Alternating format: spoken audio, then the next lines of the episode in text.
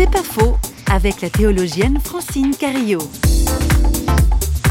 Quand on est confronté à des événements douloureux, on cherche une cause, on cherche un auteur, on veut comprendre. Et la première victime possible, c'est Dieu. Il faut bien qu'il y ait un responsable. Or, l'image de ce Dieu est une image complètement perverse. Tout le travail est évidemment de se défaire de cette image qui pourtant aide certaines personnes à supporter ce qu'ils sont en train de vivre. C'est-à-dire de penser que c'est une volonté de Dieu, donne du sens à ce qu'ils sont en train de traverser. Mais personnellement et en tant que théologienne, moi, je m'insurge contre cette idée parce la volonté de Dieu, c'est de nous garder en vie, de nous garder debout. Et quand on dit que ta volonté soit faite, c'est pas d'accepter les pires horreurs, mais c'est de rester en lien avec ce désir que Dieu a de nous tenir en vie à travers ce qui est douloureux. C'est pas faux, vous a été proposé par parole.ch.